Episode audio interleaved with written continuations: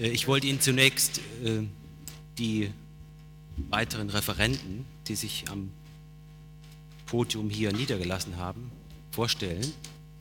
Außer Herrn Gröben und Herrn Glasersfeld sehen Sie zu meiner Linken Ralf Nüse. Er ist Psychologe hier in Heidelberg, Mitarbeiter am Psychologischen Institut und Mitautor dieses Buches, Erstautor dieser Autorengruppe zur Kritik am radikalen Konstruktivismus. Auf dem rechten Flügel des Podiums sitzt Siegfried Schmidt. Er ist Literaturwissenschaftler aus Siegen, war vorhin schon angesprochen bei der radikalen Kritik. Äh, rechts von mir sitzt Gerhard Roth. Er ist Hirnforscher, ehemals Philosoph und lehrt in Bremen. Meine Damen und Herren, der Vortrag von Herrn Gröben hat ein ganzes Problembündel oder ein Fragenbündel auf die Leinwand projiziert, äh, wo es eigentlich schwerfällt, einen Anfang zu finden. Also die vielen Punkte, die er angesprochen hat in seinem Referat, die vielen kritischen Punkte, die können, können wir hier nicht abhandeln in den eineinhalb Stunden. Wir haben eine Podiumsdiskussion, das heißt, die Teilnehmer sind von diesem Gespräch ausgeschlossen. Wir wollen hier auf dem Podium diskutieren. Ich selber werde äh, meiner Rolle als in meiner Rolle als Moderator darauf achten, dass wir auf dem Boden der Wirklichkeit bleiben, wie es so schön heißt. Äh, das heißt, ich äh, werde versuchen, darauf zu achten, dass das Gespräch nicht so abhebt, dass wir auf der Bühne bleiben. Bitte? Diese, diese Frage habe ich natürlich erwartet.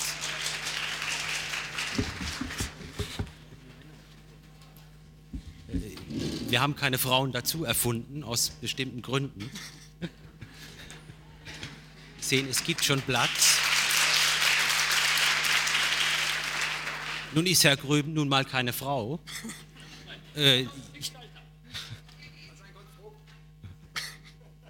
ich kann, ich auch, kann ihn auch nicht als Frau hier entdecken oder erfinden. Aber ich räume meinen Platz gerne, wirklich. Nicht nur Sie. Bleiben Sie hier.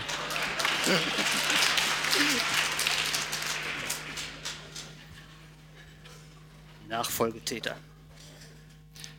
Äh, Herr Gröben, einer Ihrer zentralen Punkte, äh, den Sie erwähnt haben, der ist auch sehr exponiert in Ihrem Buch, gemeinsam mit Herrn Nüse, ist die Vermischung zwischen Objekt- und Metaebene, die Sie den radikalen Konstruktivisten vorwerfen. Also, wenn ich das mal kurz schließen darf, der Kurzschluss sei erlaubt, also das empirische Ergebnisse aus der Objekttheorie auf die Meta über Metatheorie, die Erkenntnistheorie übertragen werden. Das ist einer ihrer zentralen Argumente.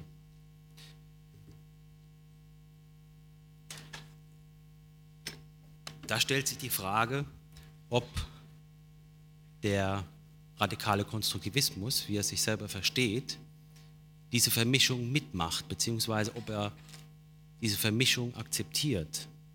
Und ich wollte das jetzt eigentlich als Thema mal hier in den Raum stellen und das Wort an einen derjenigen geben, die sich als Vertreter der radikal-konstruktivistischen Position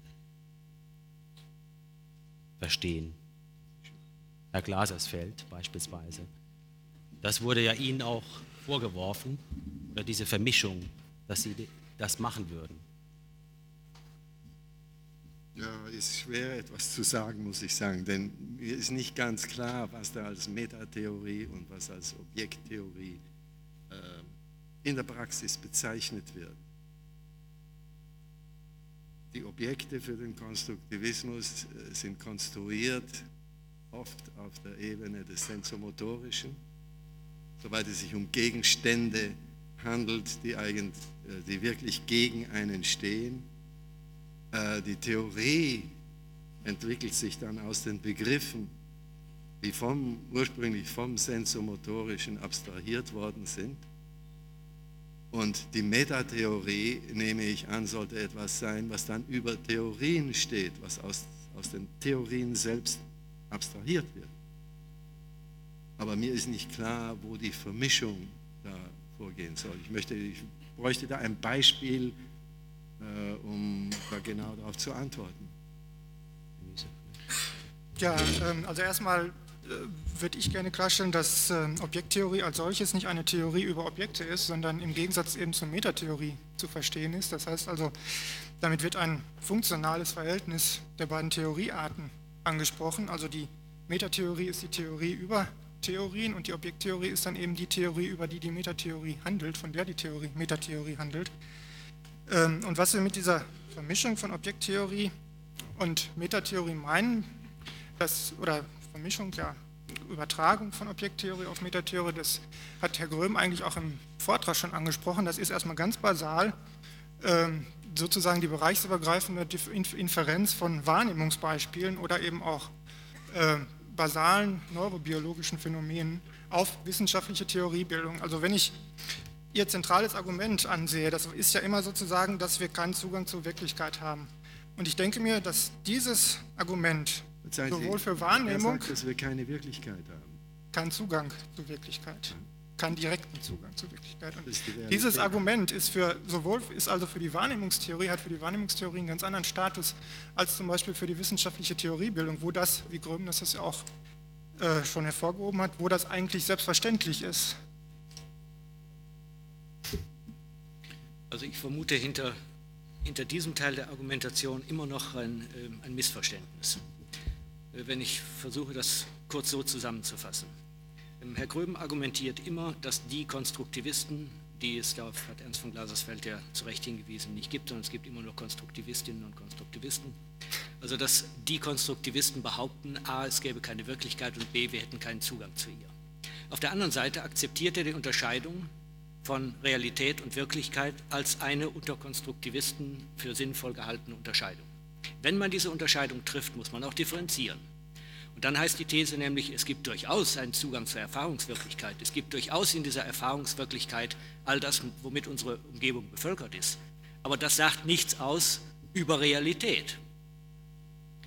Wenn man die beiden Dinge miteinander vermischt, dann konstruiert man die Probleme, und zwar erstaunlicherweise auch in einem relativ schwarz-weiß argumentieren, äh, die sie dann als eine der ähm, elementaren Schwachstellen des Konstruktivismus äh, bezeichnen. Was, was hinter diesem Problem steht, ist ja auch außerhalb konstruktivistischer ähm, Diskurse und Diskussionen seit langem ein Thema. Das ist, wie ernst nimmt man das Beobachterproblem? Und wenn man es mal in einem anderen Vokabular äh, ausdrückt, dann ist die Unterscheidung System-Umwelt, die in anderen äh, Zusammenhängen der Systemtheorie äh, geläufig ist, eine äh, exakte Formulierung dessen, was hier als Problem ansteht. Es geht um die Behauptung, dass es Systeme nur für Umwelten und Umwelten nur für Systeme gibt. Und das jetzt in diese Form zu bringen, sowohl das Subjekt tut was dazu, als auch die Umwelt tut was dazu, ist schon wieder meines Erachtens außerhalb oder unterhalb äh, des Differenzierungsniveaus, was damit erreicht ist. Und es kann jetzt nur noch darum gehen, rauszubekommen, für welches System ist was Umwelt, in welcher Beobachterposition beobachtet jemand Umwelt, Umwelten äh, für Systeme, Systeme in Umwelten. Wer beobachtet wiederum den Beobachter und mit welchen Prozeduren, Verfahren, Kriterien, Wirklichkeitskriterien, äh, Sinnkriterien sind solche Operationen verbunden.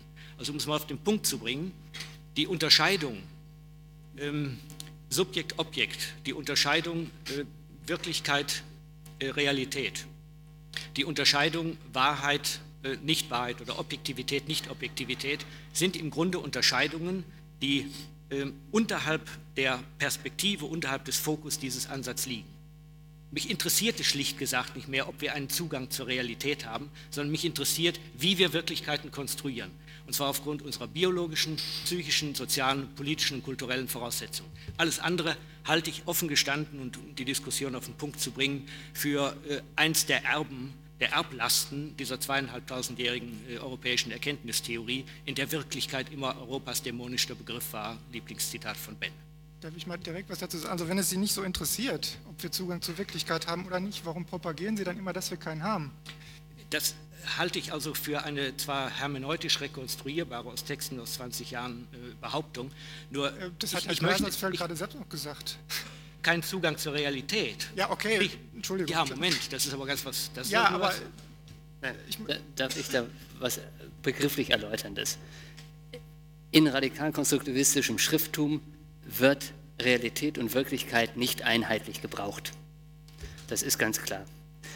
Jetzt hat sich heute im ersten Vortrag Herr Glasersfeld auf Stadler und Kruse eingeschossen und gesagt, das, was unabhängig vom Menschen existieren soll, nennen wir Realität, das andere Wirklichkeit. Wir hatten uns auf eine andere Dings, ich habe das dann im Vortrag versucht zu verbinden an einem bestimmten Punkt äh, und äh, gesagt, diese extern als Existenz angesetzte Wirklichkeit ist das, was Herr Glasersfeld Realität genannt hat. Das heißt, unsere These über den, den radikalen Konstruktivismus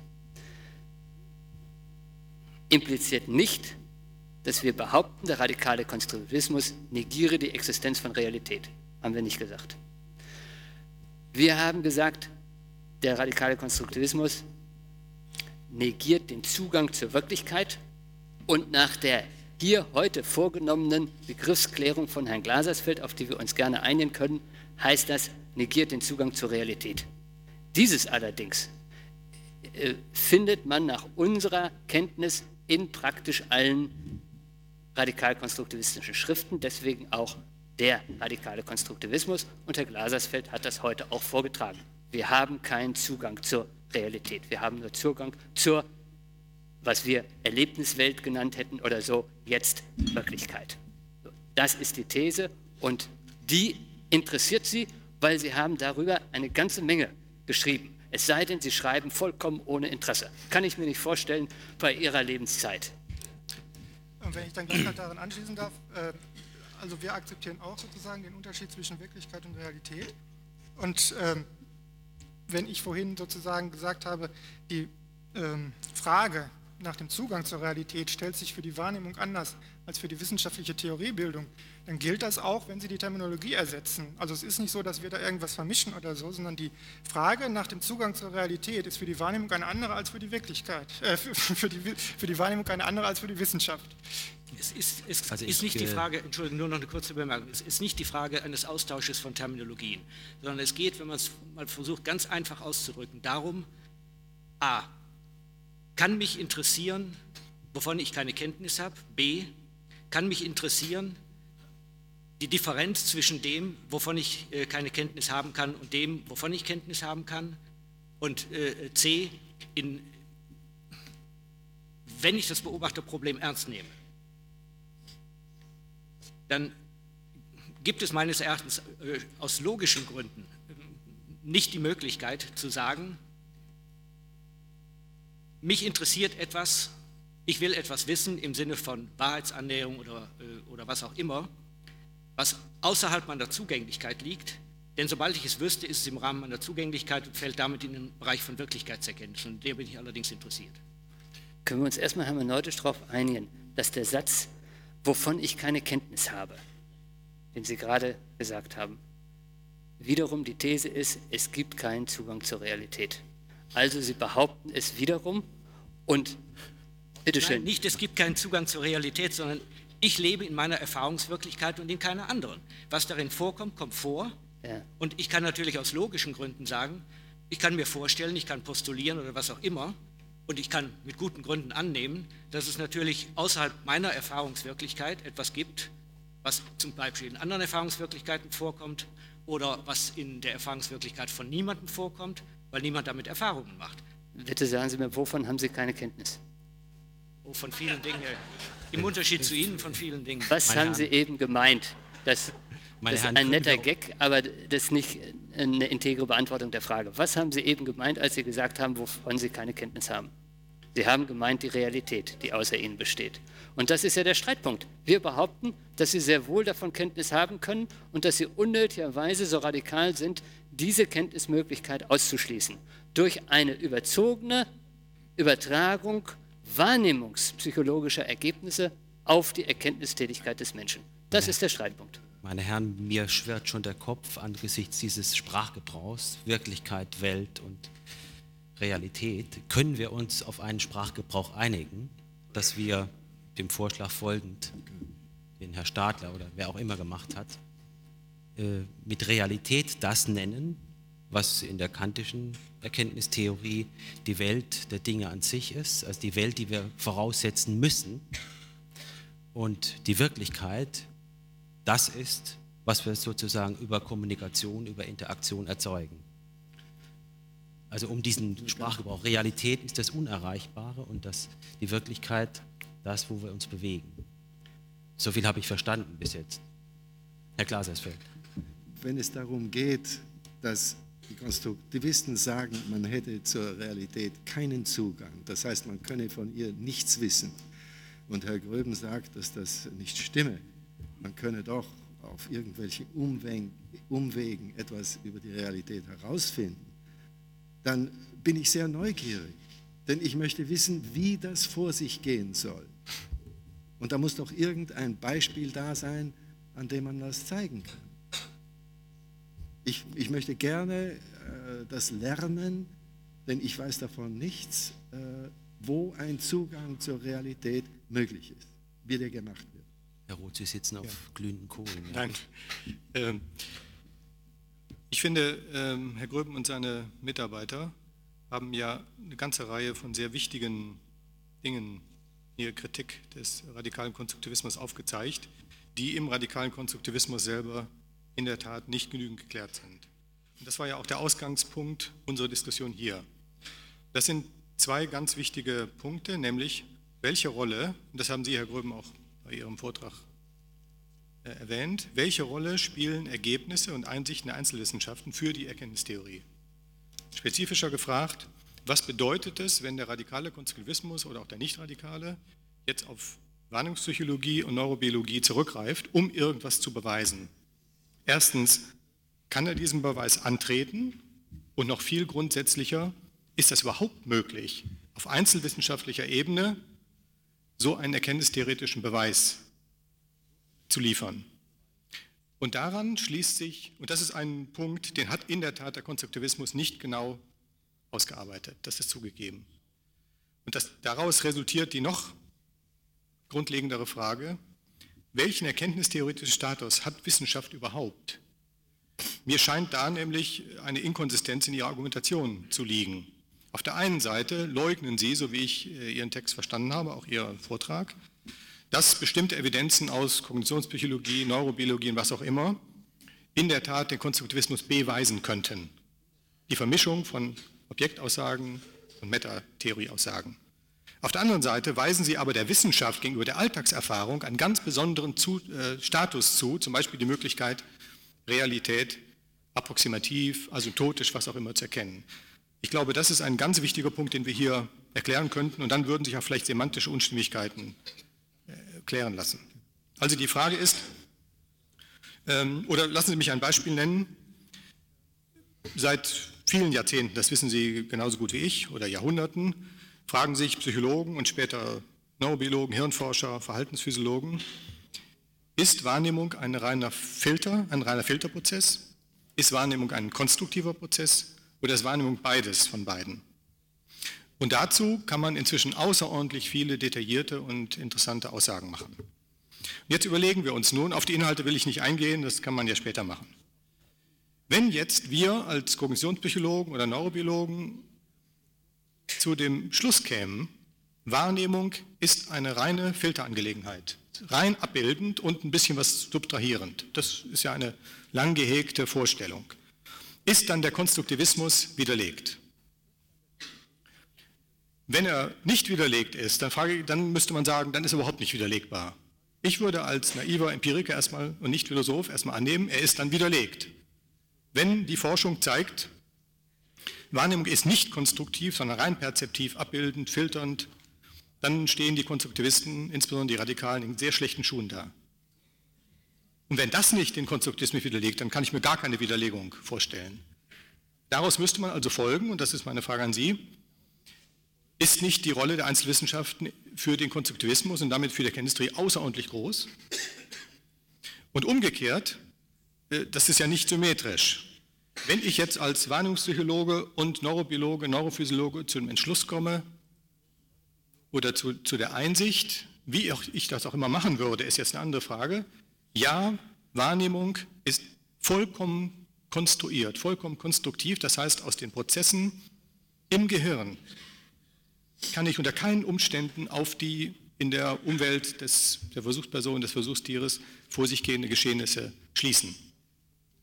Dann wird es ja sehr schwierig, nämlich muss ich das auf mich selbst beziehen?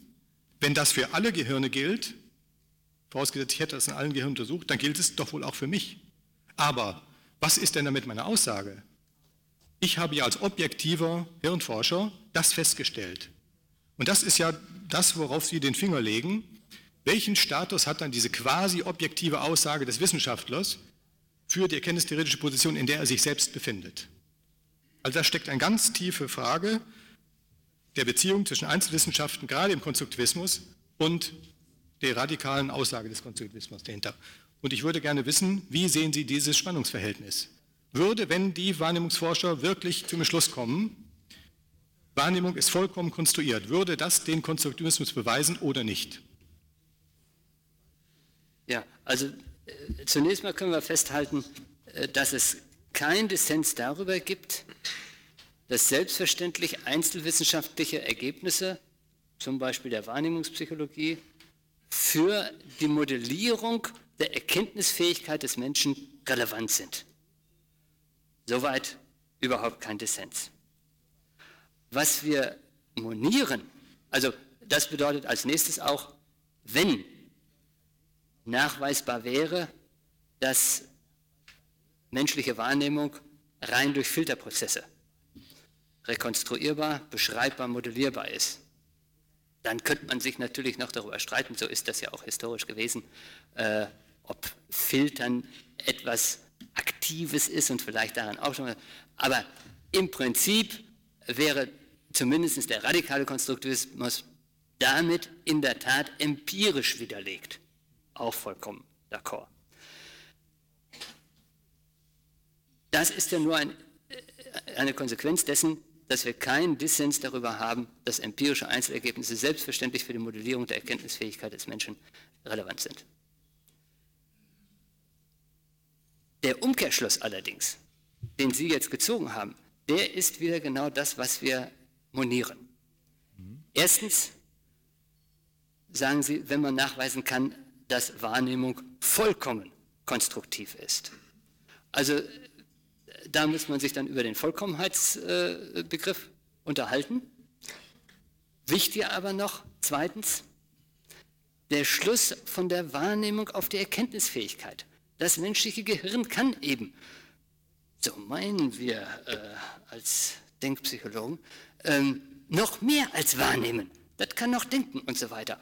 Und das habe ich benannt und da gibt es wissenschaftstheoretische Modellierungen für, nicht wahr? über Indikatorbildung, Prognosen, äh, Überprüfung und so weiter. Ich habe auch die entsprechenden äh, ganz einfachen Beispiele natürlich, nur wir sollen ja auf der, äh, dem Boden der Bühne äh, bleiben, was immer das sei, Realität oder Wirklichkeit. Ähm, das Beispiel Ultraviolett Infrarot und so weiter. Das alles sind Dinge, die wir nicht wahrnehmen können. Gleichwohl hat der menschliche Geist mit den Möglichkeiten seiner Erkenntnisfähigkeit das doch rekonstruiert und die meisten Leute sind der Meinung, dass es sowas gibt. Also ich muss mal einen Irrtum äh, bei Ihnen aufklären. Natürlich können wir Ultraviolett wahrnehmen. Genauso wie wir Licht wahrnehmen können, ist es bei Ihnen offenbar ein ganz naiver Begriff von Wahrnehmung, als ob wir Licht als physikalisches Ereignis direkt wahrnehmen könnten und Ultraviolett nicht. Wir können natürlich Ultraviolett sichtbar machen, sonst wüssten wir überhaupt nicht, natürlich über Apparate, aber unser Netzhaut ist auch ein Apparat, das wüssten wir gar nicht, dass es existiert. Also ob wir etwas direkt über unsere Augen oder indirekt über dazwischen geschaltete Apparate wahrnehmen, ist mehr oder weniger dasselbe. Wissenschaftstheoretisch nicht. Tut mir schrecklich leid, aber da gibt es auch wirklich eine lange Diskussion darüber, dass eine direkte Wahrnehmung was anderes ist als über Apparate. Dazwischen liegt dann eine Beobachtungstheorie, das ist ausführlich diskutiert worden seit 1960. Mhm. Ähm, Herr Glasersfeld hat ja noch nach einem Beispiel gefragt, äh, wo wir den Zugang zur Wirklichkeit haben. Und äh, ich versuche das ein bisschen mit dem, was Herr Roth gefragt hat, zu verknüpfen, weil, wie ich ganz am Anfang schon gesagt habe, es ist halt unterschiedlich für die Wahrnehmung und für die Wissenschaft. Ähm, wenn man mal mit der Wahrnehmung anfängt, so ist dann wirklich die Frage, was heißt denn, wenn Herr Roth sagt, wenn die Wahrnehmung wirklich als konstruktiv äh, ausgewiesen würde?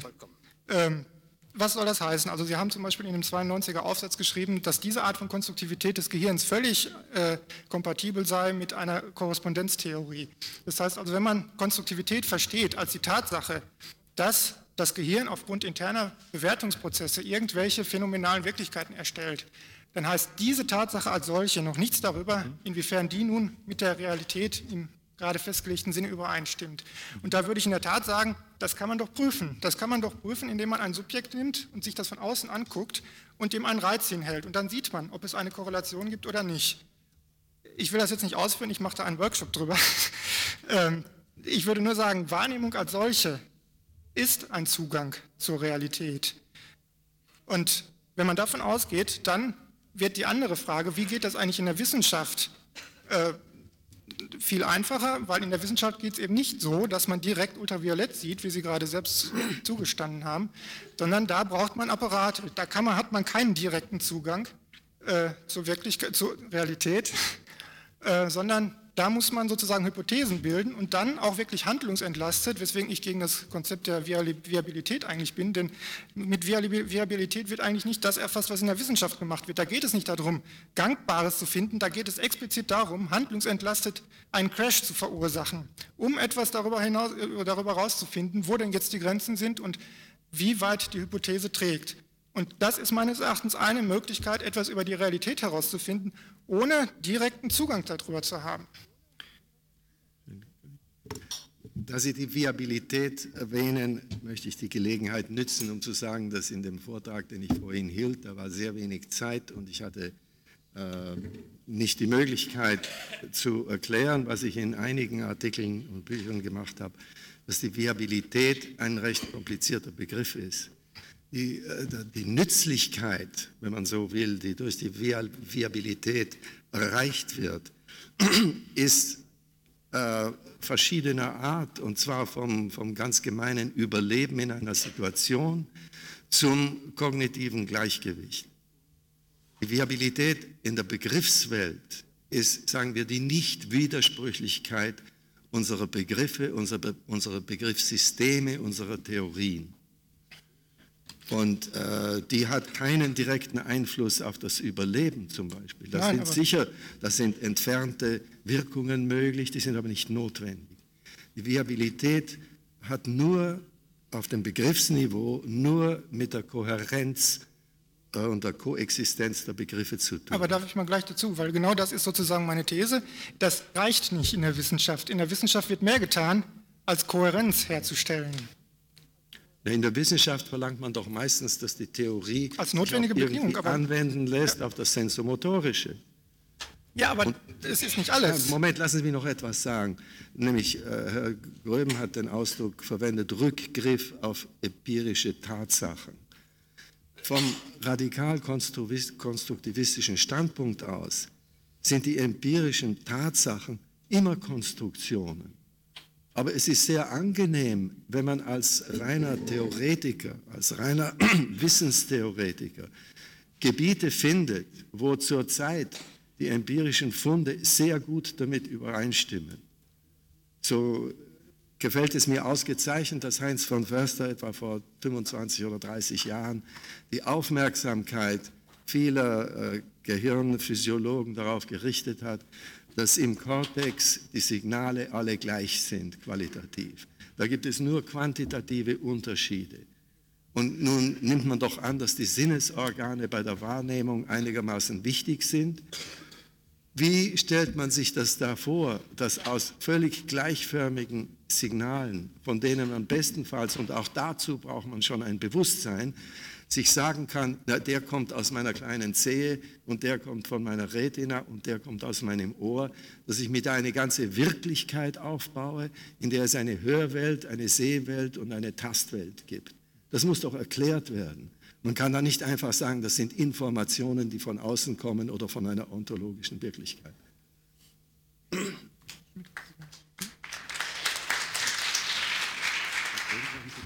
Nö, nö. Ja, ich, Herr Schmidt hat sich, glaube ich, gemeldet. Ja, ich würde gerne, aber gut. Ähm, ich würde gerne auch das dazu. Ja, eigentlich nur ein, einen Satz dazu. Also ich äh, wundere mich jetzt mehr und mehr, dass ausgerechnet die Wissenschaft äh, herhalten soll, um mhm. den Zugang zur Realität äh, zu belegen. Ich meine, gerade ähm, Wissenschaft mit der Zwischenschaltung von dem ganzen terminologisch-methodologischen Apparat ist doch nun so evidentermaßen Konstruktion, dass es mir eher eingeleuchtet hätte, wenn Sie umgekehrt argumentiert hätten und hätten gesagt, in der unmittelbaren Wahrnehmung sind wir sozusagen dicht dran. Mhm. Das irritiert mich jetzt das noch hätten mehr. Sie gern. Ähm, Im gewissen Sinne habe ich das im Übrigen gesagt. Ich habe gesagt, dass äh, die Wahrnehmung als solcher Zugang zur Realität darstellt. Und äh, wüsste auch nicht, wieso das nicht so sein sollte. Und die Wissenschaft produziert dann irgendwie realere Realitäten, oder? Die Wissenschaft äh, hat Zugang zu. Äh, hat nur einen indirekten Zugang. Es ging ja darum äh, zu unterscheiden, inwiefern dieses Argument, dass man keinen Zugang zur Realität hat, für Wahrnehmung und Wissenschaft verschiedene Dinge bedeutet. Für die Wahrnehmung bedeutet das schlicht und einfach, es gibt eine phänomenale Welt oder Wirklichkeit und es gibt eine Realität. Und man kann sich die Frage stellen, inwieweit besteht eine Korrespondenzrelation dazwischen. Ähm, der Glasersfeld hat da im Prinzip, äh, hat gerade das Prinzip der unspezifischen Kodierung von, von Förster angesprochen oder so. Äh, die Frage ist halt sozusagen, inwieweit man diese neuronalen Signale im Gehirn von außen betrachtet, nicht vom Subjekt aus betrachtet, sondern von außen betrachtet, als Repräsentationen auffassen kann. Und das kann ich tun, wenn ich feststelle, dass es eine Kovariation zwischen beiden gibt. Wenn ich zum Beispiel sehe, dass wann immer ein Objekt äh, in einer bestimmten Weise gefärbt ist oder so in meiner phänomenalen Welt und ich sehe, dass das im Gehirn das und das Aktivationsmuster gibt, und zwar topologisch definiert. Das heißt also eben nicht darüber, dass irgendwie die äh, Sinneszellen in einer bestimmten Weise feuern, sondern dass sie an einer bestimmten Stelle feuern. Wenn ich das sehe, dann kann ich doch sagen, das ist eine Repräsentation dieses Objekts. Ich glaube, das ist ein guter Punkt, an dem man weiterarbeiten sollte. Ja, nämlich, äh, man, man, hat hier ja die scheinbar paradoxe Situation, dass der eine sagt, äh, ich gucke mir die Gehirnaktivität an, so wie Herr von Glasesfeld das gerade zitiert hat.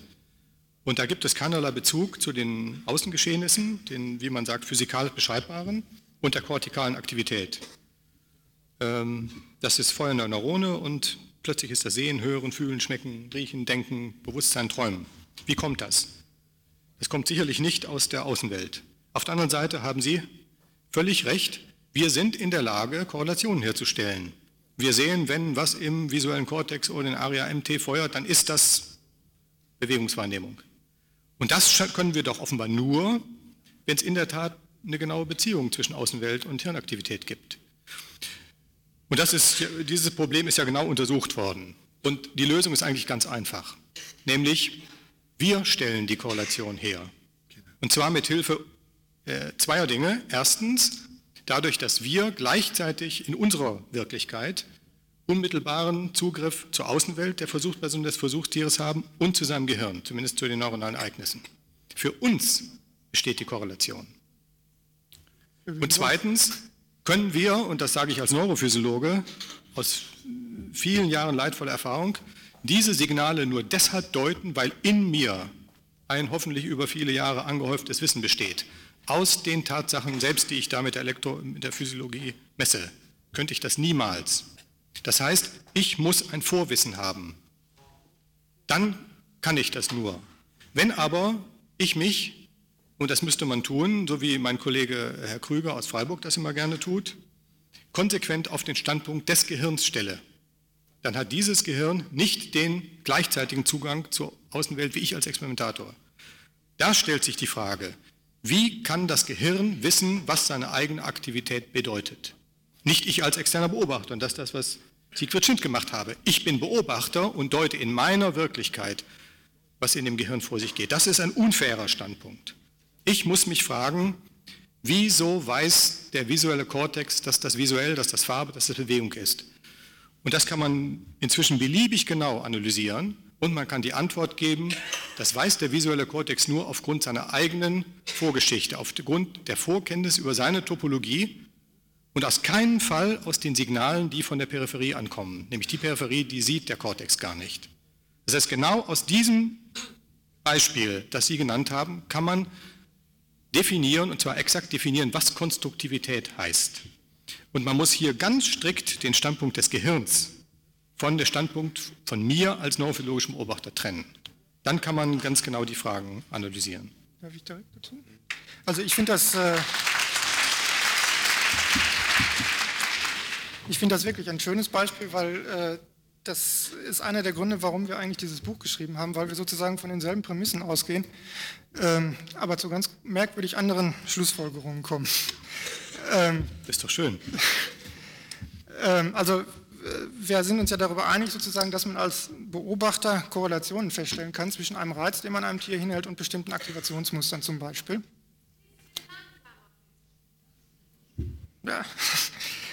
ähm, äh, wenn man jetzt aber sagt, äh, das ist sozusagen nur von außerhalb, dann frage ich mich sozusagen, was denn da bitte schön anders sein soll, wenn man das von innerhalb sieht. Was diese Repräsentationsrelation, die man von außerhalb festgestellt hat, unabhängig jetzt von ihrer Genese, also Sie haben ja jetzt sozusagen auch noch über die Genese geredet und wie das jetzt mhm. eigentlich zustande kommt. Also wir gehen jetzt mal davon aus, es ist eine abgeschlossene Genese. Das Gehirn ist strukturiert, es kriegt einen Reiz, antwortet mit einem bestimmten Aktivationsmuster. Und jetzt sagen Sie, ja, das ist aber nur von außerhalb gesehen. Jetzt frage ich mich ernsthaft, was wäre denn von innen gesehen anders? Das, der, die Repräsentationsrelation ist da. Es, es gibt ein wunderbares Beispiel es wurde vor über 100 Jahren gesagt, ähm, man kann niemals aus der Gehirnaktivität auf die bewussten Zustände schließen. Das Zweite ist, wenn man den Nervus opticus und den Akusticus vertauschen würde, würde man dann den Donner sehen und den Blitz hören oder würde man das nicht? Und damals wurde gesagt, das wird niemals möglich sein, es ist aber möglich. Es ist bei einem Tier, bei dem das geht, früh ontogenetisch der Akustikus und der Optikus vertauscht worden. Der Sehnerv wurde in den auditorischen Kortex projiziert. Jetzt ist die spannende Frage, hört das Tier das, was das Auge sieht oder nicht? Was tut jetzt der auditorische Kortex? Hört er oder sieht er?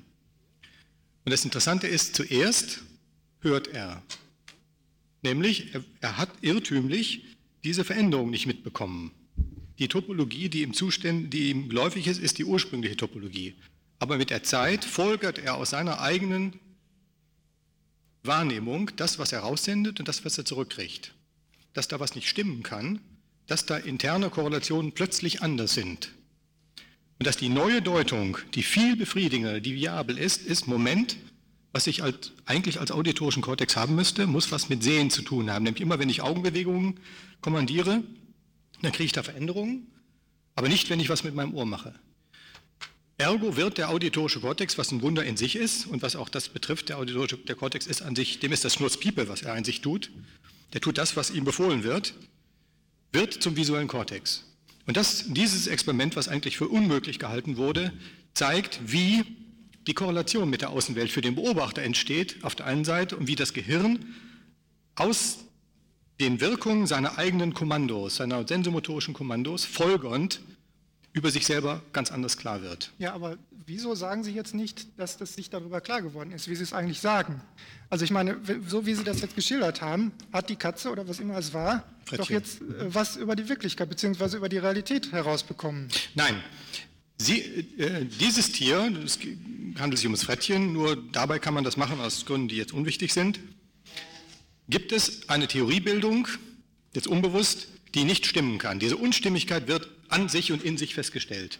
Ja, das, und jetzt gibt es eine über einen äh, sensomotorischen Interplay mit der Umwelt, der aber natürlich für das Gehirn nur im Gehirn stattfindet, eine andere Hypothese, die viel viabler ist im Sinne von Ernst Glasesfeld, nämlich, dass das, was auditorischer Kortex sein sollte, visueller Kortex ist. Das ist die interne Reorganisation. Und wenn Sie von außen drauf gucken, sehen Sie, dass es eine Korrelation gibt zwischen optischen Reizen und bestimmten Gehirn. Ja, aber Sie als Beobachter. Ja, aber wieso soll ich das denn nicht als Beobachter sehen? Ich meine, äh, das, dadurch wird doch nichts anders. Natürlich. Was das ist denn? der fundamentale Unterschied äh, sich auf die Position des Gehirns zu stellen, nämlich das ist meine Position, und auf die Position des Beobachters. Für einen Beobachter, der gleichzeitig in meine Umwelt und in mein Gehirn gucken kann, ist die Sache völlig anders. Der kann Korrelationen feststellen, objektiver Art, in seiner Wirklichkeit. Ja, aber das Gehirn braucht keine. Korrelationen festzustellen. Es reicht, wenn sie da sind. Also das Gehirn, beziehungsweise subjektive, wenn Sie sozusagen jetzt mal von einer Identität, wie Sie es ja auch eigentlich gemacht haben, von Identität vom subjektiven Erleben mit Aktivationsmustern ausgehen. Dann gibt es also sozusagen auch eine Korrelation von außen festgestellt zwischen bestimmten Reizen und bestimmten subjektiven Erlebnissen. Aber wieder von außen. Ja, aber wieso braucht das Gehirn, wenn diese Korrelation besteht, die geht doch nicht weg, wenn Sie sich auf den Standpunkt des Gehirns stellen. Wenn es eine Kovariation gibt zwischen Reizen und Gehirnmustern, wieso soll die Kovariation nicht mehr Aber bestehen? für wen existiert die Korrelation? Doch für den Beobachter, nicht für das Gehirn. Das ja, das Gehirn Gehirn braucht sie doch gar nicht. Wenn, wenn das. Gehirn so funktioniert, dass Moment, Moment, Moment. äh, darf ich mal eben zu Ende? Wenn das Ja. Gehirn so funktioniert, dass es beim Vorliegen bestimmter Aktivationsmuster denkt, da draußen ist das und das, und man weiß von außerhalb, dieses Aktivationsmuster ist tatsächlich davon verursacht, ja, was fehlt denn dann noch? Also dieses hochinteressante verdrehte Tier hat sich weder vor der Operation noch nach der Operation gesagt, ich sehe oder ich höre. Es hat einfach Perturbationen gehabt in seinem System und hat versucht, aus diesen Perturbationen Handelsweisen zu äh, ar- arbeiten, zu konstruieren, die für seine Ziele, was immer die sind, funktionieren. Das, äh, das Schöne daran ist, dass dieses Tier eben auch, wenn man das ihm das Nervensystem umschaltet, dennoch eine viable Welt für sich konstruieren kann. Dieses Tier weiß von Sehen oder Hören doch überhaupt nichts. Das hat sich nie aus der eigenen Erfahrungswelt herausgesetzt, wie wir das tun, um darüber zu reflektieren und sagen, aha, das sehe ich und das höre ich. Das Tier versucht, seine Perturbationen zu neutralisieren. Und das bringt mich zurück zu einer Bemerkung, die Herr Gröben in seinem Vortrag machte über den Piloten, der in seinem Flugzeug sitzt und von dem Sturm, der draußen sein Flugzeug bewegt, überhaupt nichts weiß. Denn wenn diese Metapher verwendbar ist, dann muss man sie so verwenden, wie sie gemeint war. Und gemeint war sie so, dass dieser Pilot nichts wissen muss, außer den Abweichungen, die er auf seinen Instrumenten liest. Die muss er neutralisieren. Was diese Abweichungen bedeuten, geht ihn überhaupt nichts an. Und deswegen kann er durch den Sturm fliegen und wenn er ankommt, sagen alle zu ihm, du hast das wunderbar gemacht. Und er hat gesagt, was habe ich gemacht? Denn er fliegt so gut, dass er auf all diesen Instrumenten, die Nadeln haben, so beinahe intuitiv die Abweichungen schon verhindert. Genau wie beim Radfahren, wo man, wo man gar nicht mehr weiß, dass das nach links geht oder nach rechts. Man macht es einfach. Ja, ich äh, sehe das immer mit Erstaunen, ne? weil für so ein einfaches, vom radikal-konstruktivistischen Denken äh, noch nicht infiziertes Gehirn äh, ist die Sache ganz klar. Sie haben ja ein Beispiel, ein empirisches Beispiel dafür gebracht, wenn wir jetzt mal den ganzen terminologischen äh, Differenzierungskram weglassen, dafür gebracht, dass in der Interaktion zwischen einem Tier und einer Umwelt sich etwas tut, wo sich das Tier in der Tat auf die Realität einstellt. Automatisch oder weiß der Geier was. Ja, und das für jeden normalen Menschen heißt das doch, irgendwie scheint das Tier doch an die Realität rangekommen zu sein. So, jetzt sagen Sie als nächstes, ja, nur aus der Beobachterperspektive. Ne? Äh, und die darf ich nicht nehmen, sondern ich muss mich in die Position des Gehirns reinversetzen und da ist es dann ganz anders und kann man gar nichts sagen. Dagegen gibt es eine ganze Fülle von Sachen. Erstens, wie Nüse schon gesagt hat, es ist eigentlich nicht einsehbar, warum, wenn ich mich in das Gehirn reinversetze, diese äh, Relation auf einmal zur Realität weg sein soll. Das Zweite ist, äh, in Ihrer Darstellung haben Sie interessanterweise, sicherlich metaphorisch, ne, äh, Formulierungen gewählt, wo eben der Automatismus doch nicht war, sondern das Gehirn merkt irgendwie, da stimmt was nicht. Und dann stellt es das um. Ne? Gibt, äh, gibt es da Impulse und so. Impulse hören sich relativ äh, handlungstheoretisch schon an und so weiter. Äh, ich will das nicht äh, bei dem Frettchen jetzt auf die Goldwaage legen, möchte nur sagen, es ist doch denkbar, dass der Unterschied zwischen dem Frettchen und dem Menschen gerade darin besteht, dass der Mensch das in der Tat kann, sich selbst gegenüber in die Beobachterposition zu treten. Im Übrigen kann er das auch in Bezug auf andere Menschen. Reicht es denn nicht, kann ich denn nicht genau denselben Schluss machen, den Sie immer mit ich muss auf das Gehirn zurück, indem ich mir als Mensch andere Menschen angucke, als Beobachter und feststelle, jawohl, die kommen an die Realität ran. Und dann kann ich doch daraus die Schlussfolgerung ziehen, man kommt an die Realität ran. Auf diesem Hintergrund all der Möglichkeiten, die es gibt, ist es doch geradezu ein Zwang, immer zu sagen, ich muss auf das Gehirn und nur das Gehirn, wo ich nichts weiß, zurück. Für mich hat das den Anschein einer Petitio Principii, ich muss zwanghaft auf dieses Gehirn zurück, damit ich am Schluss dann keinen Zugang mehr habe. Also.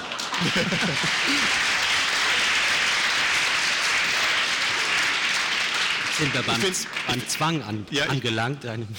Ich, finde das ja schön, dass man das überspitzt, nämlich dann kommt man auf äh, zum Kern der Sache. Ähm, man sollte mal ganz unbefangene Leute fragen, ob das ein Scheinproblem ist oder nicht. Also kann so ein kognitives System aus sich selber herausgehen oder nicht? Nun, unbefangene Leute sind zum Beispiel Ingenieure und äh, nehme ich mal so an. Ne? Die haben ja wenige, weder Ahnung vom Gehirn noch Ahnung von Erkenntnistheorie, sind auch keine Konstruktivisten. Ich unterstelle das einfach mal. Und die haben jetzt ein Problem, mit dem ich mich zum Beispiel befassen muss, mit solchen naiven oder nicht naiven Ingenieuren. Die wollen mit mir zusammen Roboter bauen. Und dieser Roboter soll adaptiv sein. Er soll nämlich rauskriegen, wie man so eine Flasche greift oder wie man irgendein Bild erkennt. Und Sie wissen vielleicht aus der Zeitung, aus Zeitschriften, gerade in den letzten Jahren und Monaten, dass das ein außerordentlich schwieriges Problem ist.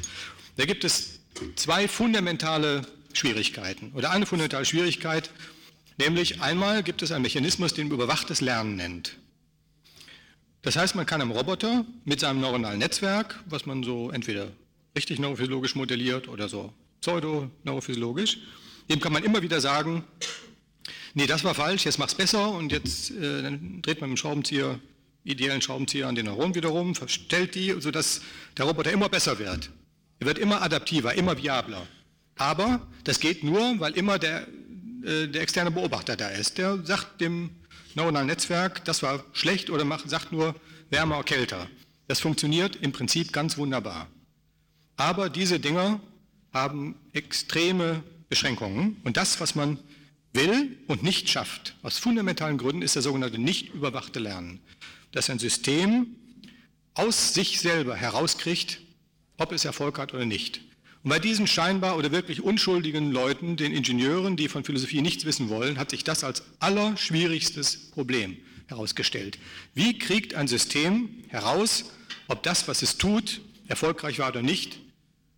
Und es stellt sich heraus, dass dieses Problem nicht lösbar ist, wenn man nicht eines tut, dem System eine sensomotorische Interaktion mit der Umwelt zu erlauben und gleichzeitig die Möglichkeit zu geben, durch Versuch und Irrtum rauszubekommen, ob das, was es gemacht hat, adaptiv war und nicht.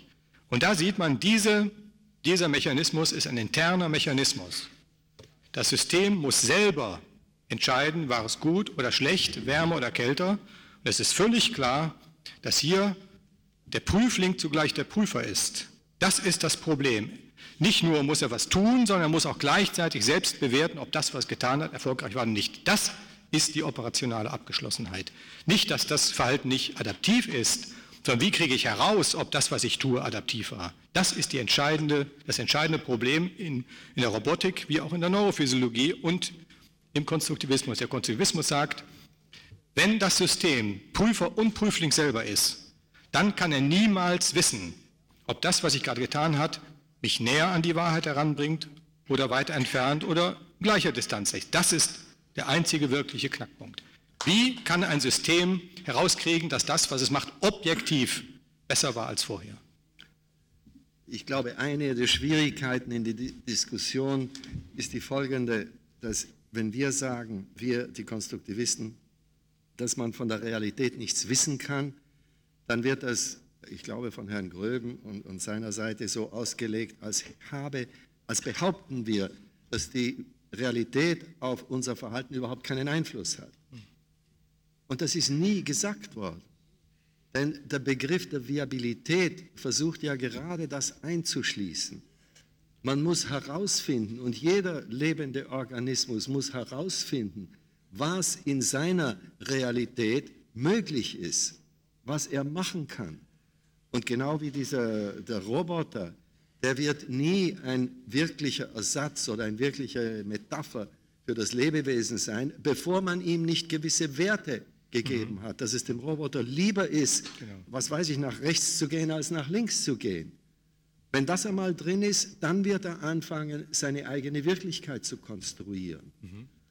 Aber das, das scheint mir ein, ein elementarer Punkt zu sein, dass die Viabilität, die Tatsache nämlich, dass in einer Situation etwas, was ich mache, mich zu dem Ziel führt, was ich mir gewählt habe, mir in keiner Weise das Recht gibt zu sagen, ha, jetzt weiß ich, wie die Realität ausschaut.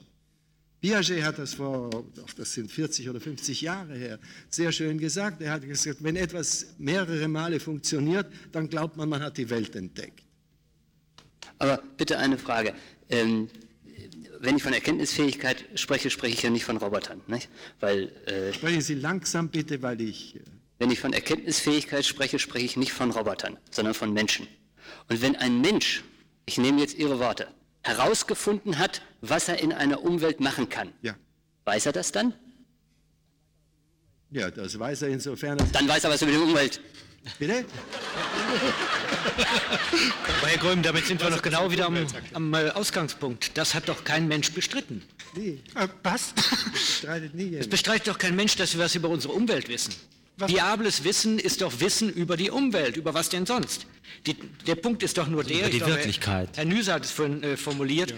wenn ein Beobachter einen anderen Beobachter beobachtet und findet raus, der macht dasselbe wie er selber, dann ist das kein Beweis, dass er was über die Realität rausgefunden hat, sondern er hat was über Beobachter in seiner Umwelt rausgefunden. Und wenn man dann die Sozialisationsgeschichte dazu nimmt, dass man eben als Kind lernt, indem man Beobachter beobachtet oder als Beobachter andere Beobachter beobachtet und dann rauskriegt, was klappt und was klappt nicht. Mhm. Und wenn das dann klappt, dann zeigt es, er ist entsprechend sozialisiert und er ist in einer Situation, in der er keine Probleme hat.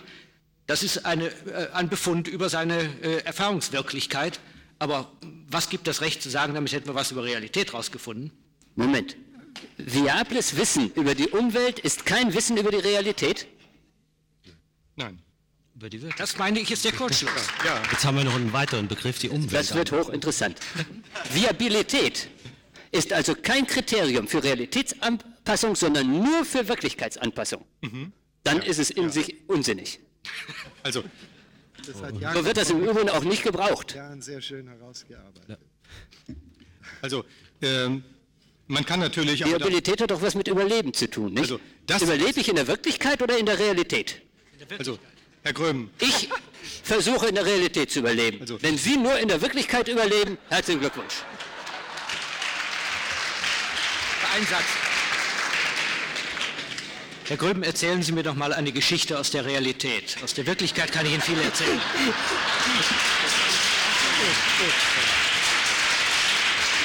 Das kann ich gerne. Realität ist zum Beispiel, dass radikale Konstruktivisten mir immer Missverständnisse vorwerfen, obwohl sie das gar nicht dürfen nach ihrer Position. Denn das, was sie äußern, ja, es ist doch so, das, was sie äußern, sind ja keine Informationen, sondern sind Deformationen für mein System, mit denen ich machen kann, was ich will. Herr Gröben, das ist einer der ich erfahre das immer wieder, dass mir Missverständnisse vorgeworfen werden. Herr Glasersfeld sagt, wie das Pilotenbeispiel eigentlich gemeint ist. Wobei noch das zusätzliche Problem auftritt, dass er meine Äußerungen wieder klassifiziert als, ich habe das anders verstanden, als es gemeint gewesen ist.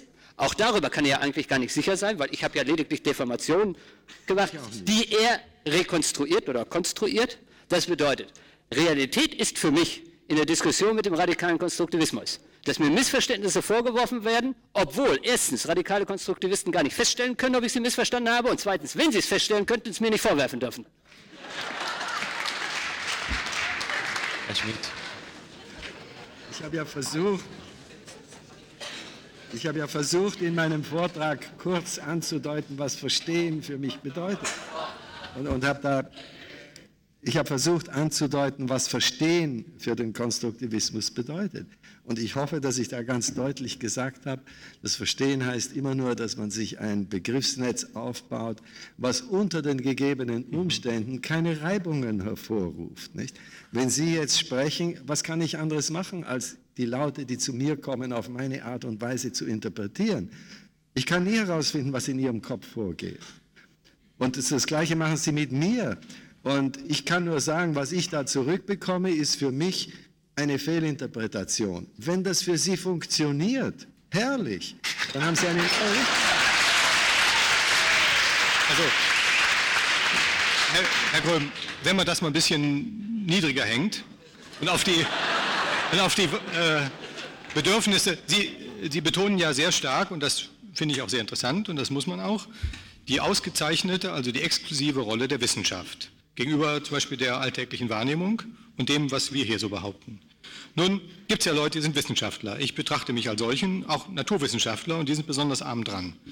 Die sollen nämlich ja einen besonders guten Zugang zur Realität haben.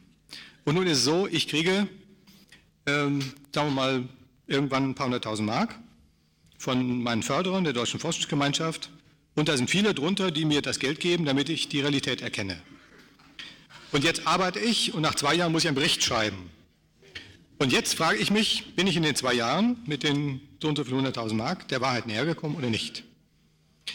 Und das, was ich jetzt leider nicht habe, aber haben, das haben Sie vielleicht, da können Sie mir unglaublich helfen, ein Indikator, mit Hilfe dessen ich jeweils in meinem Bericht schreiben kann, das hat mich der Wahrheit näher gebracht, das hat mich der Wahrheit entfernt und da weiß ich es nicht.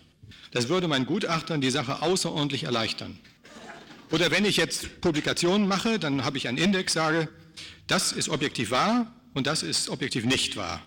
Dann könnte ich mich darauf beschränken, als armer Wissenschaftler nur das objektiv Wahre vorzutragen. Da wird man viel Zeit sparen. Die Schwierigkeit eines naiven, experimentellen Wissenschaftlers ist ja nun leider, dass ich, selbst wenn ich mir größte Mühe gebe, mit meinen, äh, mit meinen äh, Kollegen diskutiere, das, was man weiß, hin und her vergleiche, dass ich nicht mit definitiver Sicherheit sagen kann, das, was ich rausgekriegt habe, über das, was andere rausgekriegt haben, will ich gar nicht reden, ist das wahr oder nicht? Das ist die Schwierigkeit des experimentellen und empirischen Wissenschaftlers, dass er das nicht rauskriegt, dass er meinen kann, das ist wahr, im nächsten Jahr kommt eine Veröffentlichung raus, zeigt, das sind alles Artefakte. Ich mag den Nobelpreis kriegen, und zehn Jahre später kommt raus, das war alles Käse, es hat alles gegeben in den letzten Jahren. Leute haben den Nobelpreis bekommen für Dinge, die sich nach ein paar Jahren als nicht zutreffend erwiesen haben. Und alle meine Kollegen wären extrem froh, wenn es einen schlichten Indikator für objektive Wahrheiten gäbe in der Wissenschaft. Und den Indikator möchte ich jetzt von Ihnen haben. Das ist eine zu schlichte Forderung. So schlicht ist Wissenschaft wirklich nicht. Ich meine, äh, das habe ich gemeint, als ich ganz am Schluss gesagt habe, so viel Unsicherheitstoleranz müsste man doch haben, um eine selbstverständlich nie endgültig entscheidbare Frage, das ist doch wissenschaftstheoretisches Allgemeingut, dass man über objektive Wahrheit nicht endgültige Feststellungen treffen kann, dass man eine solche nie endgültig entscheidbare Frage ohne Resignation und ohne überzogene Erwartungen immer wieder angeht. Die Forderung eines solchen schlichten Kriteriums ist schlicht und einfach eine überzogene Erwartung.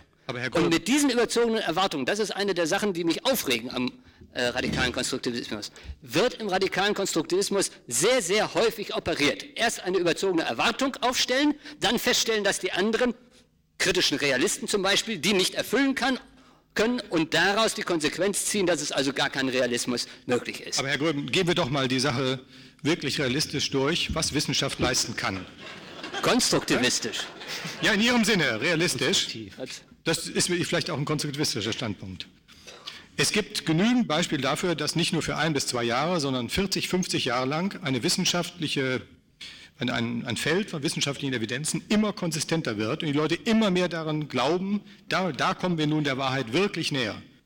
Wenn man also schon den Begriff der objektiven Wissenschaft ad acta legt und sagt, Konsistenz ist aber äh, das, äh, was wir erreichen könnten. Da gibt es viele Beispiele, dass nach 50, 60 Jahren sich herausstellte, diese scheinbar erhöhte Konsistenz hat im Lichte noch späterer Erfahrung nur von einer, äh, zu einer Entfernung dessen, was jetzt spätere Generationen meinen, geführt. Ja, das heißt, selbst das... Die Konsistenz ist doch ein Kriterium, das Herr Glaser das Feld angebracht hat. Es, es, ist das Einzige, was wir haben und daraus folgt, es ist noch nicht mal wirklich verlässlich. Nämlich wäre es wirklich verlässlich, wäre es ein objektives Kriterium.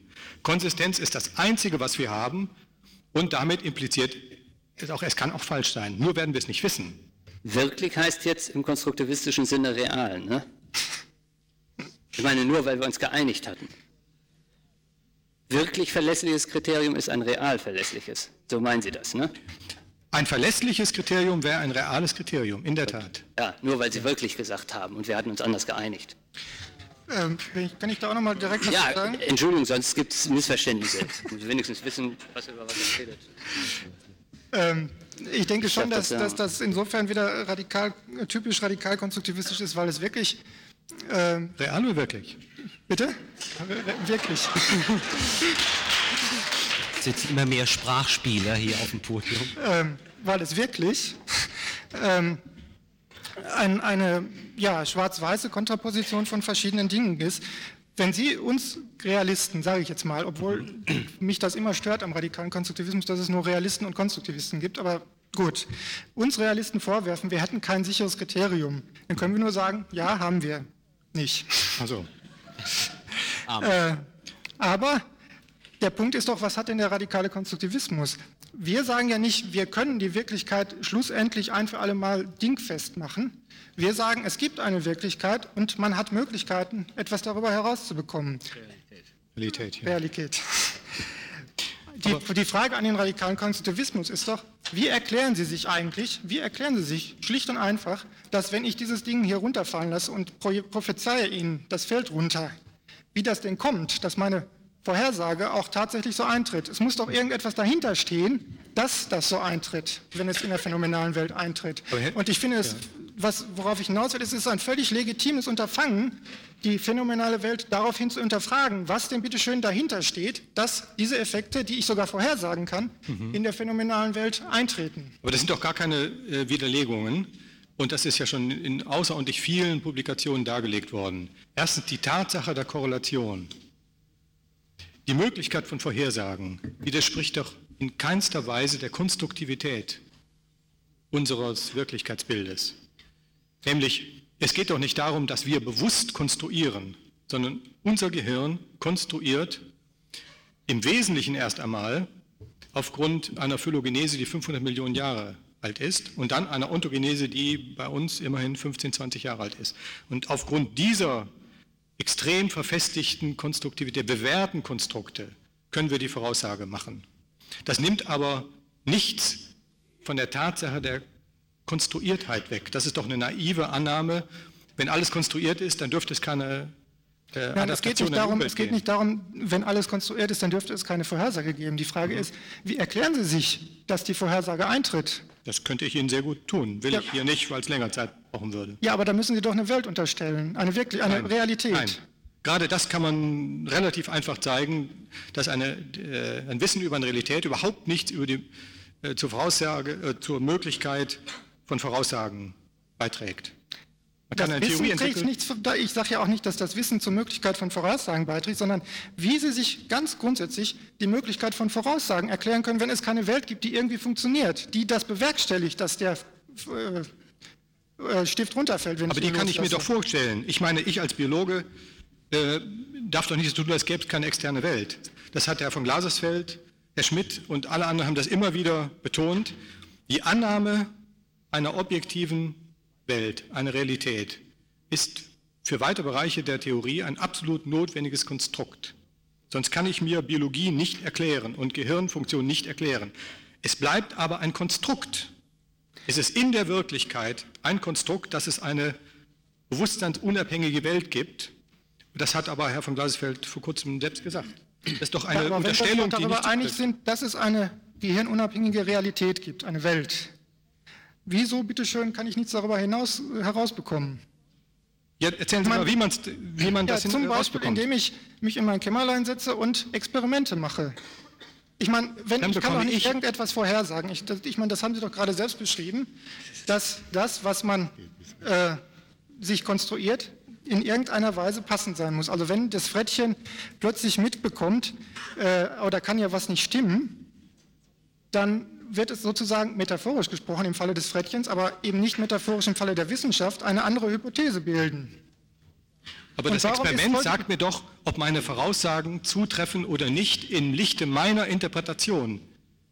Ja. In nicht anderem. Ich bin derjenige, der sagt, es ist das rausgekommen nicht, äh, und das unterstützt oder ich meinen anderen? Natürlich, ich bin natürlich, derjenige. natürlich, natürlich, ich bin derjenige, aber es ist doch viel plausibler, es ist doch im Großen und Ganzen Sinn viel plausibler anzunehmen, es gäbe eine Welt, die es macht, dass Stifte runterfallen, als es gäbe keine Welt. Oder ich könnte nichts darüber sagen. Aber natürlich, Wieso? das ist sehr plausibel. Aber das ist doch das, was die Konstruktivisten behaupten, dass es extrem plausibel ist.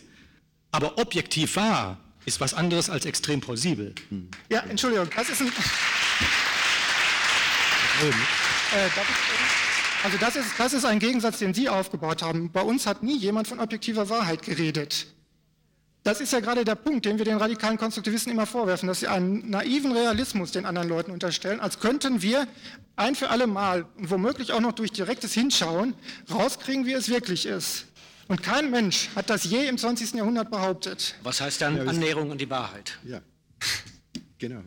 Und darf ich noch ein, ein zweites kurzes Argument bringen? Ähm, Herr Gröben, Sie haben vorhin wieder mal ähm, in der Diskussion, vielleicht in der Erregung gesagt, ähm, Konstruktivisten dürften man anderen ja gar kein Missverständnis unterstellen, denn es würden ja keine Informationen übertragen, sondern es würde. Äh, wir haben 89 Mal zusammen einen Aufsatz geschrieben, das glaubt vielleicht niemand hier im Saal. Und haben uns genau über dieses Problem unterhalten.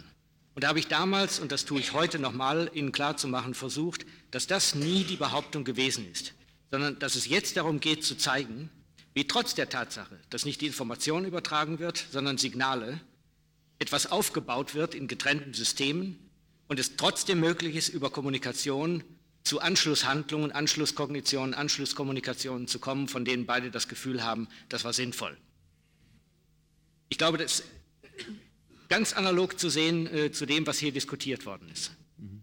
Es bestreitet doch kein äh, Konstruktivist, dass es die Realität gibt, sondern er sagt nur, in dem Augenblick, wo ich dabei bin, etwas über die Realität rauszufinden, verwandle ich sie in Erfahrungswirklichkeit, weil ich nur als Beobachter operieren kann und nicht anders.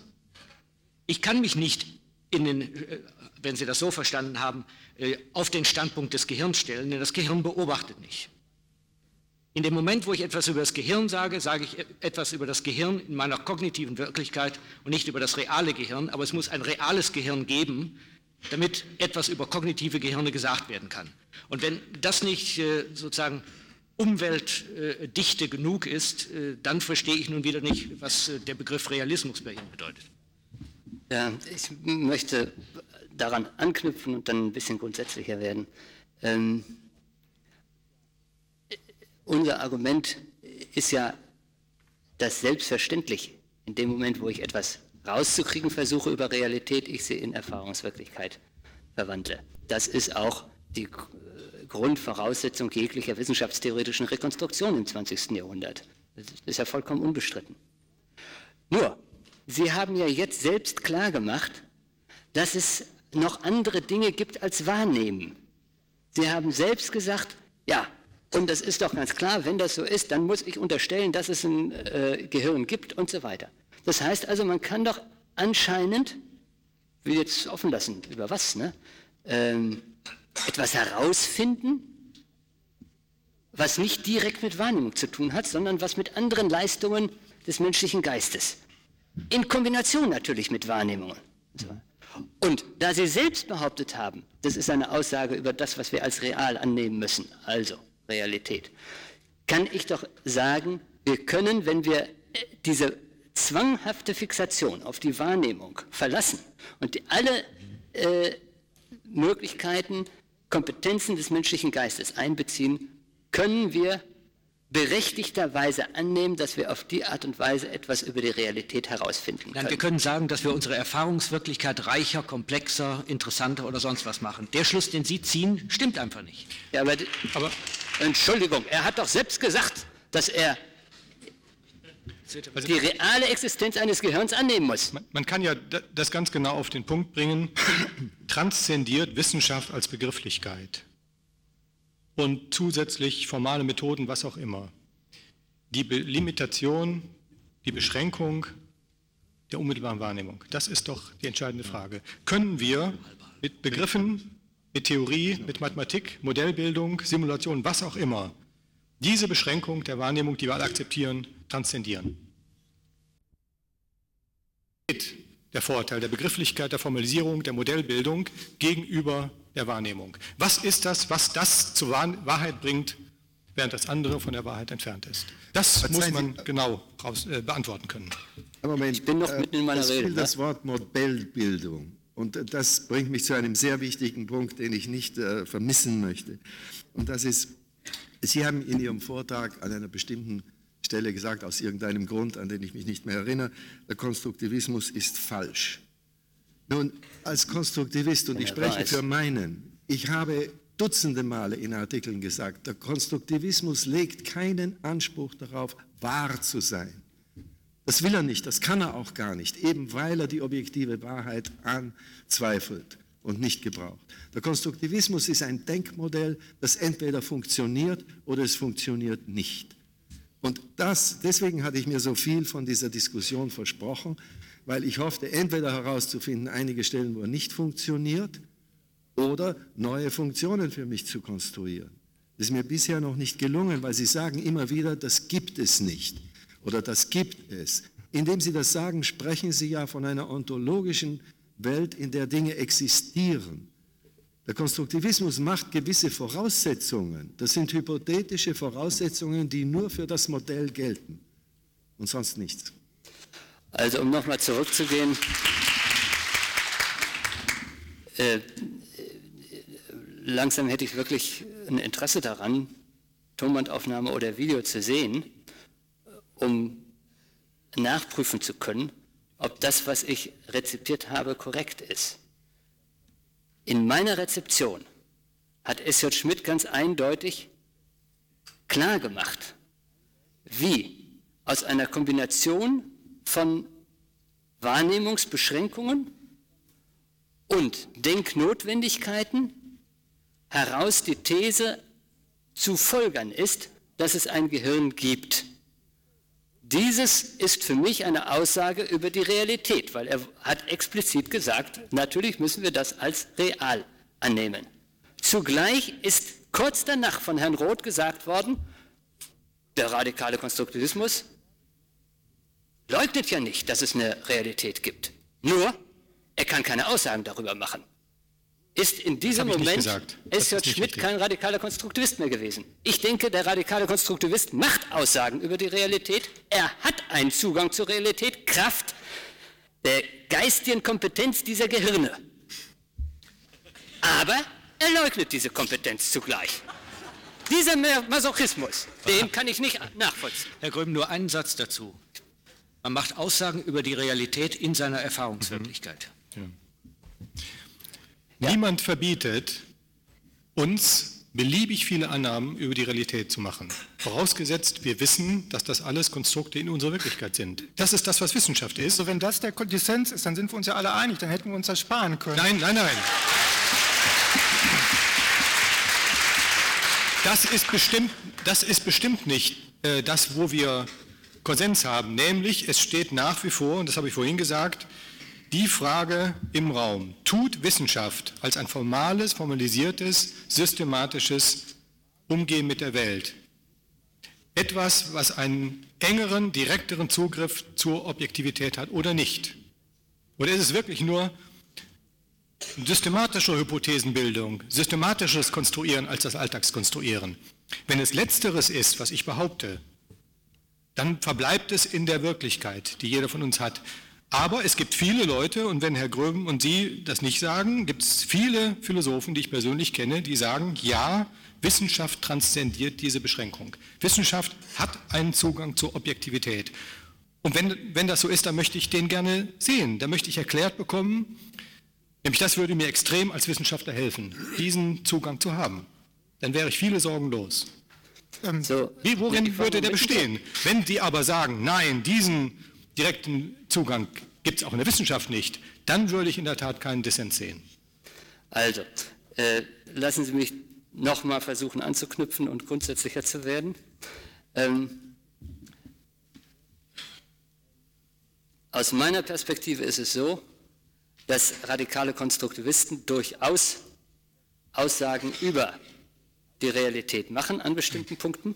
Ja. In dem Moment, wo man sie da versucht, darauf festzunageln, nehmen sie das zurück und sagen, ja, aber das ist natürlich nur eine Aussage über die Realität in meiner äh, Erfahrungswirklichkeit. Mhm.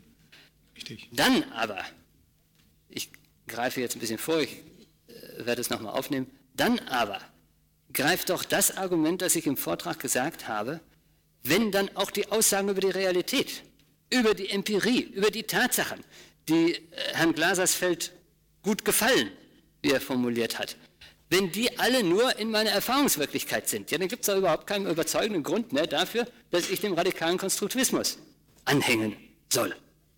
Weil dann ist es beliebig, was ich mir konstruiere, dann ist vielleicht die Konstruktion eines realen Zugriffes besser. Ich komme darauf zurück, möchte zunächst nur grundsätzlich sagen, wir haben uns jetzt im Prinzip auf von radikal-konstruktivistischer Seite vorgegebene Fragen eingelassen, nämlich auf die Frage zum Beispiel, wie ist denn durch Wissenschaft eine Transzendierung der Erfahrungswirklichkeit möglich? Ist das überhaupt denkbar? Ist das nicht denkbar? Äh, und so weiter. Dieses, diese Diskussion hat für mich unter zwei Aspekten gelitten. Der erste ist der, wo ich auch Herr Nüse, wir haben versucht, mehrfach darauf hinzuweisen, dass natürlich bestimmte Fragestellungen schon abzulehnen sind. Dazu gehört für mich zum Beispiel die Fragestellung danach, ob das ein direkterer Zugriff ist.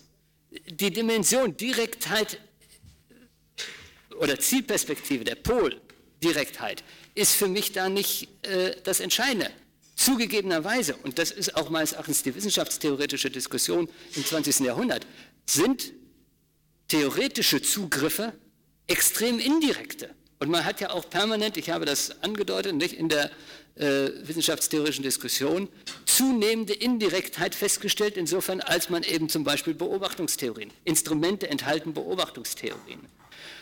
Das ist doch alles ausführlich diskutiert worden, zum Beispiel aus der Wissenschaftshistorie heraus, vor allem in der Astronomie, wo zunächst nur das direkte menschliche Auge, damit hat man bestimmte Planeten nicht entdecken können, dann hat man äh, Fernrohr gehabt, damit hat man dann bestimmte Planeten Voraussagen entdecken können und so geht das weiter äh, bis zu Elektronenteleskopen und weiß der Geier was. Äh, all diese Dinge sind natürlich extrem indirekt, aber durch die angesprochene Kombination ich kann das jetzt nur schlagwortartig sagen, weil wir hier nicht die nächsten zwei Stunden wissenschaftstheoretische Diskussionen führen können. Durch die Kombination von Wahrnehmungen, Schlussfolgerungen, Indikatorisierungen und so weiter sind wir ganz eindeutig zum Beispiel hinausgekommen über Kenntnisse von vor 500 Jahren. Das ist auch relativ allgemein akzeptiert. Das ist der eine Aspekt unter dem die Diskussion. Nein, jetzt muss ich zu Ende, sonst äh, komme ich mit der Argumentation nie zu Ende.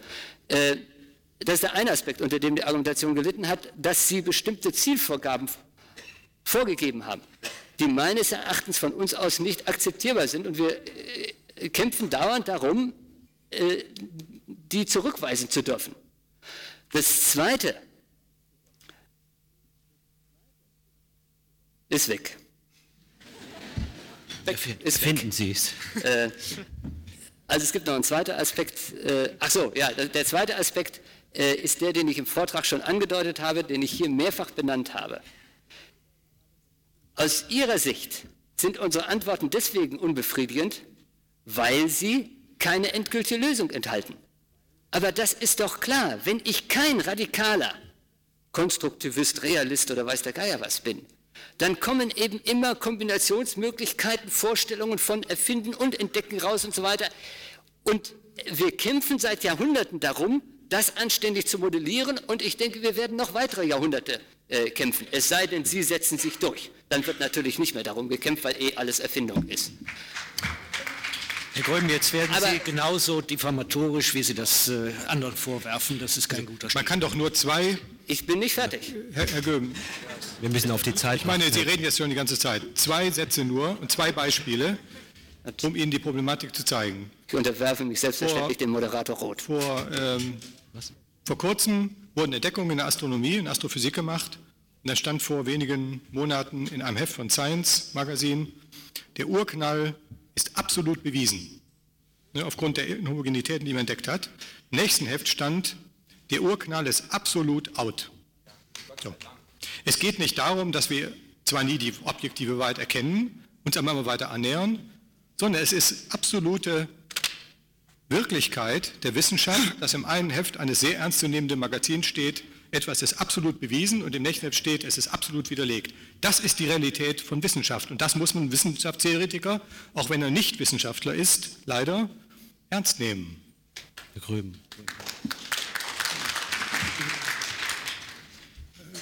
Ich will jetzt nicht in den Running Gag eintreten, äh, woher Sie was über die Realität wissen, aber äh, ich wollte eigentlich sagen, also wir haben uns eingelassen auf eine Fragestellung, die von Ihnen vorgegeben ist, äh, wobei bitteschön von vornherein angekündigt war, dass wir kein Patentrezept als Lösung haben. Das Einzige, wofür wir plädieren, ist, diese Frage weiterhin offen zu halten und sie nicht vorzeitig kurzschlüssig einzuengen auf Erfindungen, sondern weiter darum zu kämpfen, Modelle zu entwickeln, wie Erfinden und Entdecken kombiniert gedacht werden können. Was wir überhaupt, Wunderbar. Was wir Wunderbar. überhaupt nicht diskutiert haben, sind die Fragen von uns an Sie.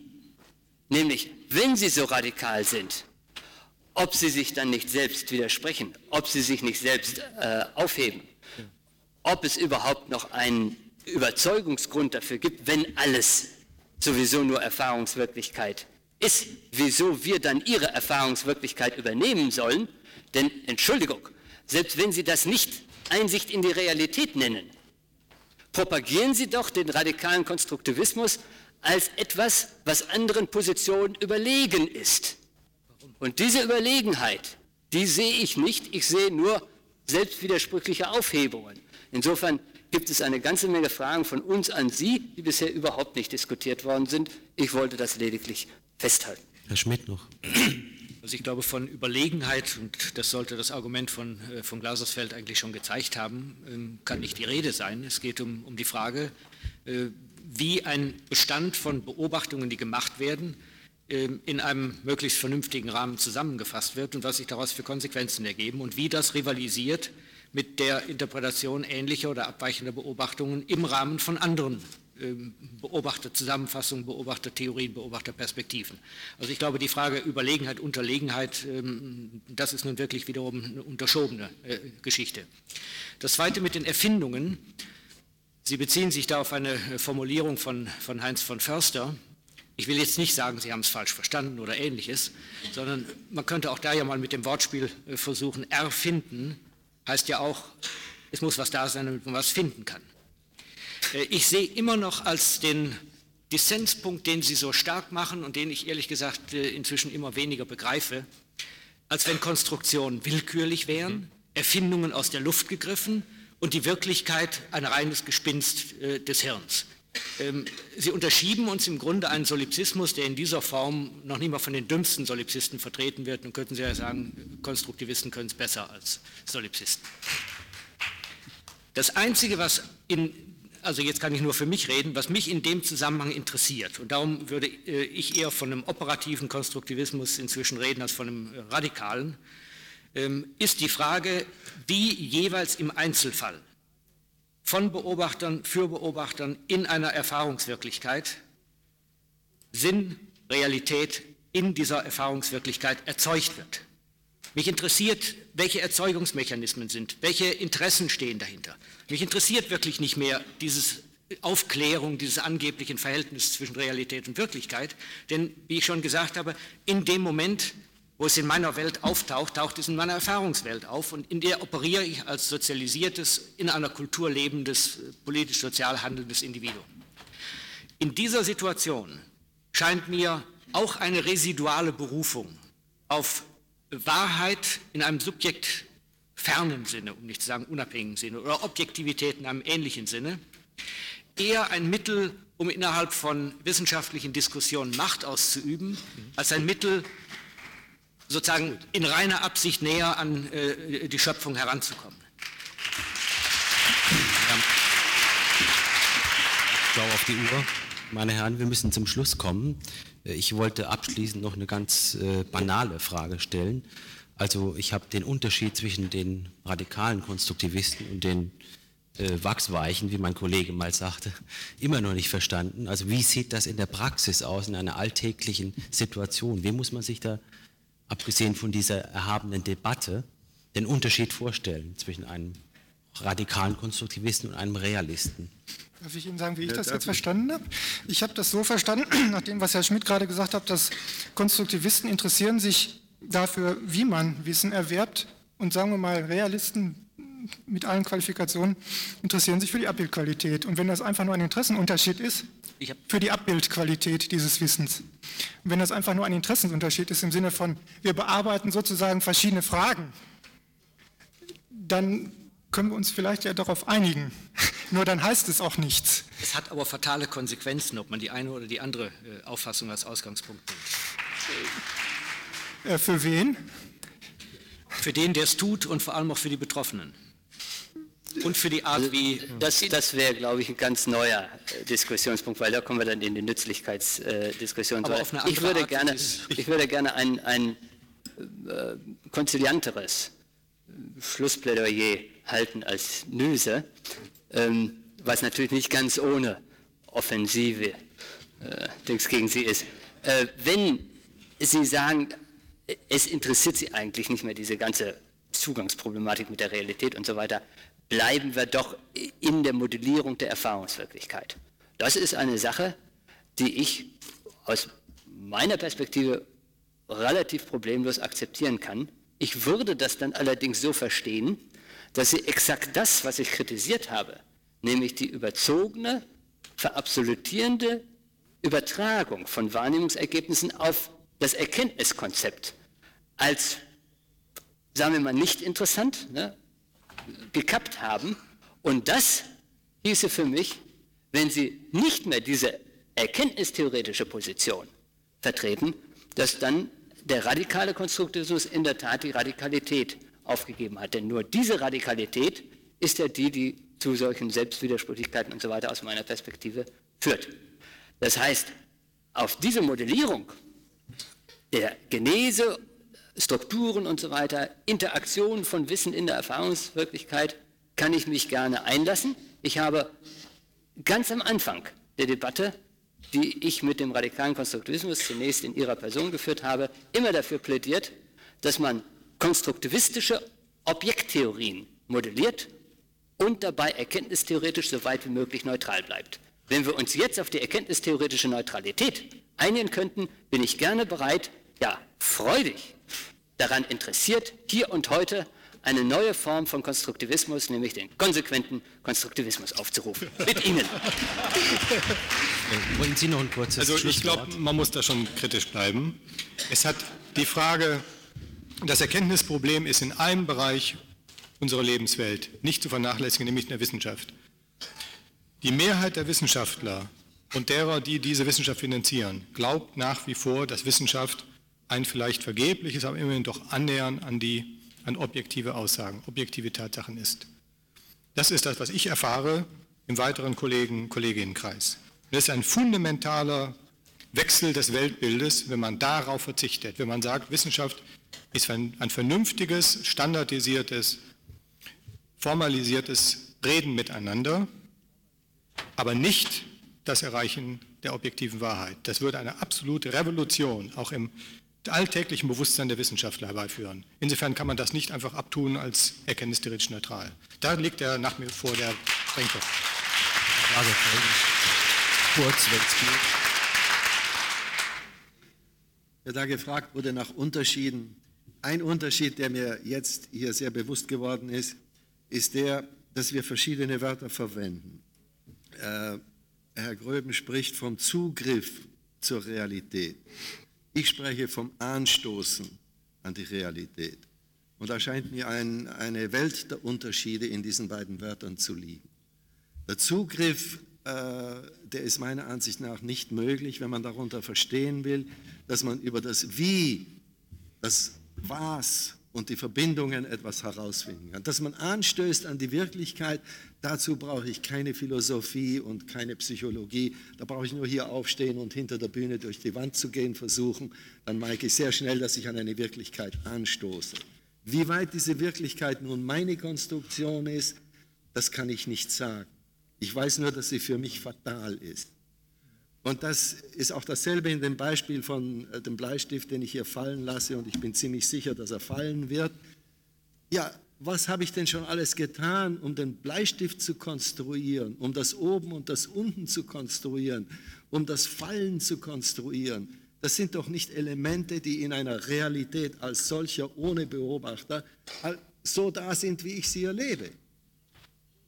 Wenn ich nun sage, darüber weiß ich nichts in der Realität, sage ich nur, ich habe keine Ahnung, wie das vor sich geht. Und auch da gehe ich auf Piaget zurück, der so schön gesagt hat, dass die Welt könnte ein völliges Chaos sein und der kognitive Organismus wird sich trotzdem eine gewisse regelmäßige Erlebenswelt bauen können. Das erklärt für mich diese ganze Sache. Herr Schmidt noch?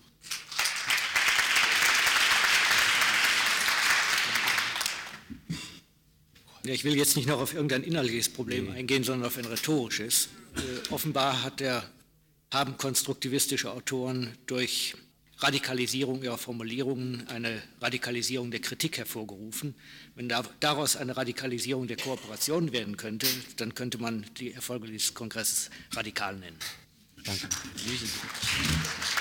Ähm, ja, ich wollte zum Abschluss, äh, da ich jetzt auch wirklich der, der Letzte bin, äh, kommt mir das schon Vorletzte. komisch vor äh, wollte ich noch was mehr oder weniger emotional Persönliches sagen, von dem ich gar nicht weiß, äh, wie das hier jetzt bei dem Applaus, wie er sich verteilt hat, äh, überhaupt ankommt. Weil ich bin ja eigentlich äh, deswegen Wissenschaftler geworden, wenn ich es denn bin, weil ich eigentlich immer gedacht habe, damit könnte was, man was über die Realität herausbekommen. Also ich, ich, weiß nicht, wie es Ihnen geht, aber wenn Sie zum Beispiel etwas über die, das Gehirn sagen, dann glaube ich Ihnen das. Ne? Und ich bin immer ganz verdutzt. Das will ich auch hoffen. Äh, bin immer, ich bin immer ganz verdutzt, wenn mir dann irgendjemand sagt, das ist nur eine nützliche Vorstellung oder so, weil ich glaube Ihnen das. Und ich glaube Ihnen andererseits dann nicht, wenn Sie sagen, das ist eine nützliche Vorstellung, aber das ist ein anderes Problem. Äh, jedenfalls, für mich wäre es ja, wenn der radikale Konstruktivismus recht hätte, wirklich ein existenzielles Problem, muss ich ja ehrlich zugeben, ja, obwohl das im Prinzip argumentativ nichts ausmacht. Und da wundert es mich immer, es wundert mich wirklich zutiefst, dass sie wirklich, oder das lese ich zumindest aus gewissen radikal-konstruktivistischen Schriften heraus, dass sie eine gewisse Befriedigung dabei verspüren, dass man jetzt eigentlich nicht mehr die Wahrheit erkennen kann. Und das verstehe ich nicht. Gut, meine Damen und Herren, mir bleibt noch mir bleibt das letzte Wort. Ich möchte den Teilnehmern der Diskussion hier oben danken für ihre Bereitschaft, diese, dieses Design hier mitzuspielen, insbesondere den äh, Teilnehmern, die sich als in der Höhle des Löwen sahen. Äh, sie, sie, wie ich so feststellen kann, glaube ich, kommen sie lebendig raus. Wirklich lebendig. Ähm, und damit äh, wollte ich die, äh, die Fraktion in die Wirklichkeit bzw. in die Realität entlassen.